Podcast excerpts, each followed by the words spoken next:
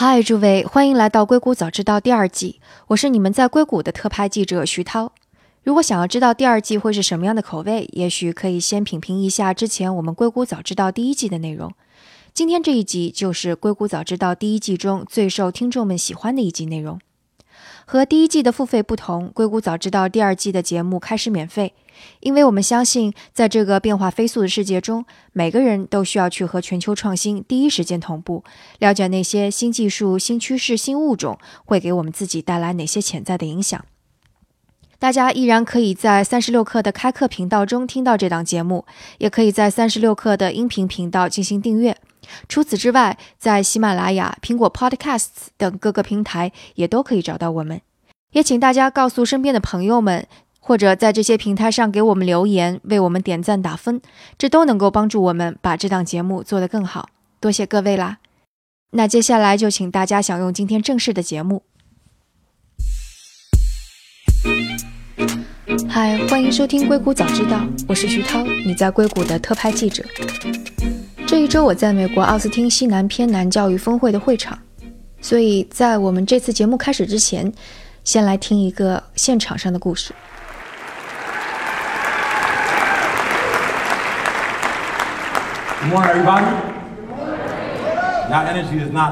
在和大家打招呼的是 Christopher Amding，他是这场峰会第一天主题演讲的嘉宾。这个故事就是他在主题演讲时候的故事。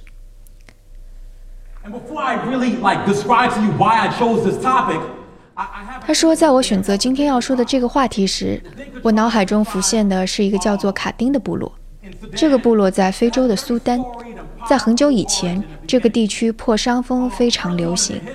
破伤风的症状之一是牙关紧咬，因为肌肉僵硬使得嘴巴无法张开，这就使得那些得破伤风的年轻人无法进食，也无法得到他们需要的营养，这让这个部落很烦恼。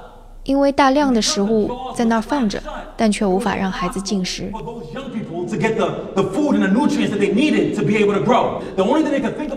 后来他们想出来一个方法，是将孩子们的门牙给拔下，这样即使牙关紧咬，大人们只要拉开他们的嘴唇，就依然能够把食物送到孩子的嘴里，这样孩子也就能够依然摄入能量和营养。就有机会在破伤风中存活下来。这种做法延续了一代又一代，即使到了后来破伤风已经不是一种很普遍的威胁时，这个部落依然会将孩子的牙齿拔下。这个时候，他们这么做已经不是必须，而是成为了一种传统。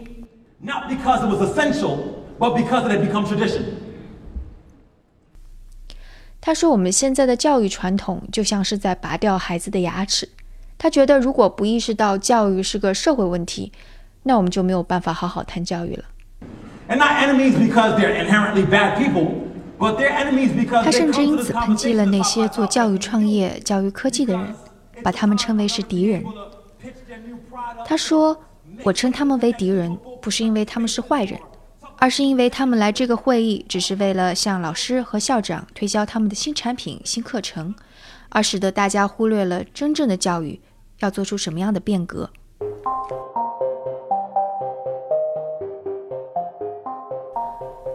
说实在，这不是我所预料到的会要听到的主题演讲。这是我第三年参加这个会议。在前几年，这个会场都有一种教育即将被颠覆，而科技在其中举足轻重的氛围。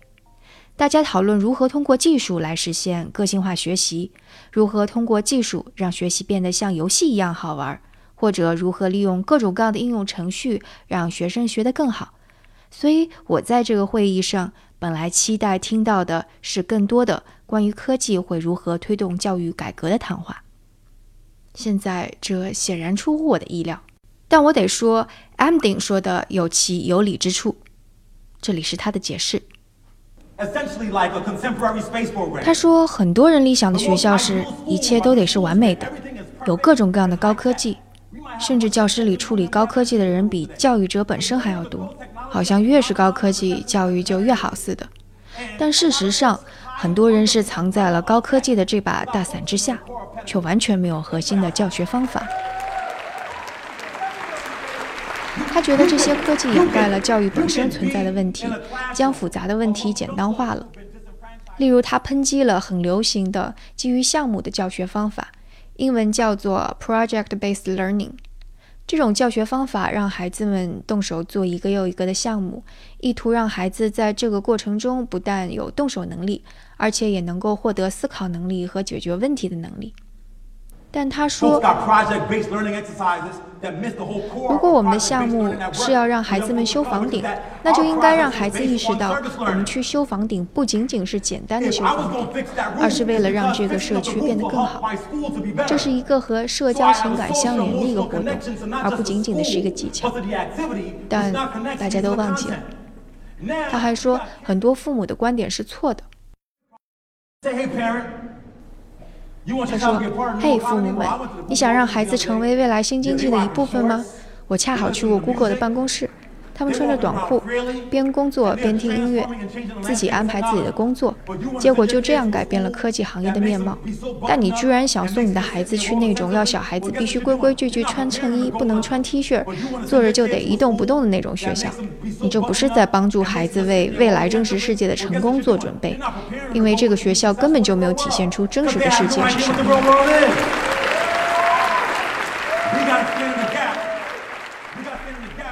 但比较可惜的是，他这场演讲里并没有提到学校和老师应该具体如何做，才是不再拔掉孩子们学习的牙齿。教育创新之所以很难，一部分是因为学习的发生过程非常的复杂。通过科学研究，我们的确理解了一些学习背后发生的机制，但并不是全部。在这次峰会的一个讨论中，美国全国教师质量委员会的主席 Kate Wells 说：“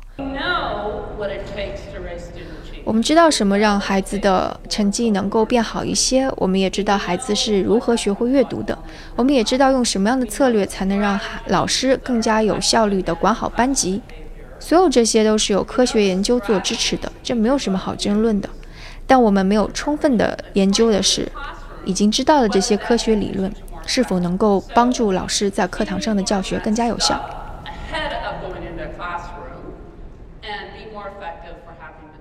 他的意思是说，这些理论很可能没有办法具体应用到教学过程当中去。他说，即使到现在，普遍的教一个一年级小孩的方法，依然是老师选择那种自己觉得最舒服的方法，而并不是说科学上觉得最好的方法。Dance for Impact 的创始人 Ben Riley 也说：“对于教育，我们并没有一种真正的科学。也许这是因为教学过程当中充斥着人和人之间的互动交流，使得想要科学的测量其中任何一种行为，并且去进行实验证明，都是很难的。”意识到这一点之后，我发现美国很多教育创新其实都发生在技术创新之外。在美国的芝加哥有一个公立特许学校的校长，他叫做 Shani Evans，他让他所管理的学校中的孩子百分之百的都上了大学，而这些孩子看起来是上大学比例可能性是不太高的，因为这些孩子中几乎所有的都来自于黑人低收入家庭。而且这些家庭中很多都是从来没有出过一个大学生的家庭。他说，这些孩子最大的问题是不相信自己的能力，不自信，不去争取什么，也不说出自己的想法，不认为自己有一天可以像那些富裕的白人家庭的孩子一样上大学，并获得一份不错的工作。他列举了一项研究，这项研究证明说。一般人的成就如何，其实和智商没有关系。数据表明，那些高智商但出生在低收入家庭的孩子，最后的工作和收入水平会远远低于那些智商低但家庭环境好的孩子。所以，这个校长除了不断向他们灌输说他们绝对可以上一个大学这个观念之外，他还在对孩子的评价体系上做出了一些创新。当然了，这个校长也是这次大会的演讲嘉宾之一。我们来听听他做了什么样的创新。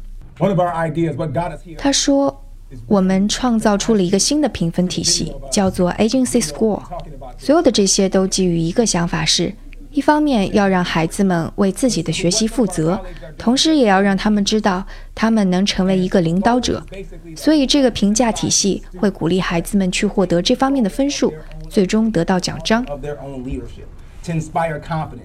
如果他们在学校里领导了一个社团，他们能获得分数；如果他们能在班级里领导一个讨论，那他们能得到分数。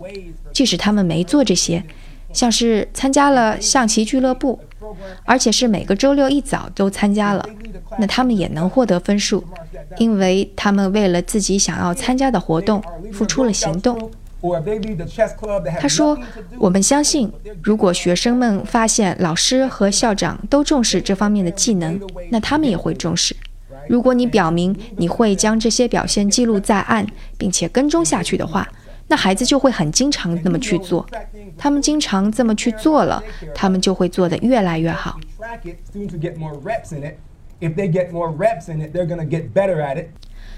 现在他的学校在芝加哥排名第二，而第一名是一个私立学校。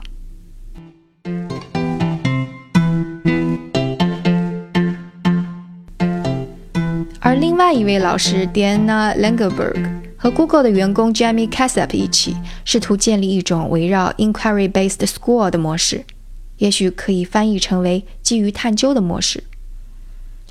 这是什么样的模式呢迪安娜刚当老师时候的经历，也许能够做出一些解释。那时候她刚毕业，给十二年级，也就是高三学生教美国政府这堂课，但孩子们对政治不是很感兴趣。她没有选择照本宣科，而是给了他们一个课题，要让他们在自己的社区里设立一个选举论坛。孩子们就开始自己做研究，自己学习这方面的知识，散播传单，联络选举办公室，和秘书们排定行程，设计选举论坛手册。这使得孩子们对政治的兴趣变得浓厚，不断地提出问题，也不断地试着去解答，最后掌握了美国地方政府是如何运作这个知识点。所以，这种教学方法最重要的是，老师能够激发出学生的兴趣，让学生自发地去提问、去探究，并且老师在这种充满了不确定性的学习过程中，把该教的给教了。到二零一四年的时候，刚刚提到的 Google 的 Jamie 在亚利桑那州协助建立了一个新的高中，叫做 Phoenix Coding Academy。一说到 coding，就知道这个学校的重点是编程。但他说，虽然编程是重点，但他们教学的方式依然是基于探究的学习方法。Diana 也参与其中。Jamie 说。当时学校的九个老师面对的是一片空白，例如如何基于编程和探究的方式来学生物。我们对老师说：“这是你要教的课程，祝你好运吧。”在迪安娜和 Jamie 的这场研讨中，他们俩问观众：在进行学校变革的时候，最大的挑战是什么？一个观众大声喊：“时间。”另外一个说：“老师的培训。”还有人说好的领导，这个说家长，这个说老师对教师失去了掌控权，而校长对老师失去了掌控权。最后，戴安娜说要改变整个学校，就像是要集体戒烟一样难。但更难的地方可能在于，这个世界正在发生巨大的变化，科技。尽管没有完全深刻的改变教育，但却在深刻的改变整个世界。而我们的孩子需要得到足够的知识，去生活在这个深刻的被改变的世界中。卡内基梅隆大学的教授和副院长 Mark 说：“尽管人工智能不像某些人说的那样快到了，但也的确在改变世界。而孩子们需要一些不同的技能。”他说：“Now that doesn't mean that we're on the verge of AI writing well.：“ 这并不意味着 AI 已经可以自己写代码了。昨天我在一个演讲中听到有人说，人类不用自己写代码了。我想我在世的时候，这一切应该不会发生，你们应该也不会看到这一切的到来。我的孩子可能也不会看到这一切的到来。但这一切是要慢慢到来的。但是人工智能可以帮助人们或者专家做出决策，这会是接下来几年发生的一个巨大变化。所以人们要如何收集数据，要如何分析数据，这些都需要数学。但这些和微积分无关，而是和概率论有关，和数理统计有关。等等，这些都不是我们学校在教的那些。这甚至可能也影响了孩子们应该如何去理解和学习伦理学以及哲学。他举了个例子：如果一辆无人车要撞到前面的那辆车了，旁边又有行人，那这辆无人车应该如何去避让？这辆车应该最大程度地保护车上的人呢，还是要计算可能会造成多少伤亡，然后将死亡率降到最小？你会如何决定？我如果问这个房间里的人，那可能会有五十个答案冒出来，但机器要如何决定？他们只能有一个选择。教授接着说：“现在决定这一切的是硅谷的那些人。”但这个决定不应该是硅谷的那些人去做决定的，应该是我们来决定，我们这个社会来决定。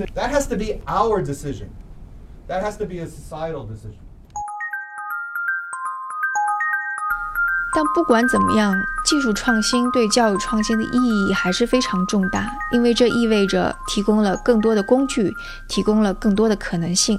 当学校、老师、家长，或者笼统的说是教育者。希望进行一些改变的时候，他们有足够的技术工具和内容可以供选择。关于这一点，我在这场大会上听到的一个不错的例子是来自于皮克斯。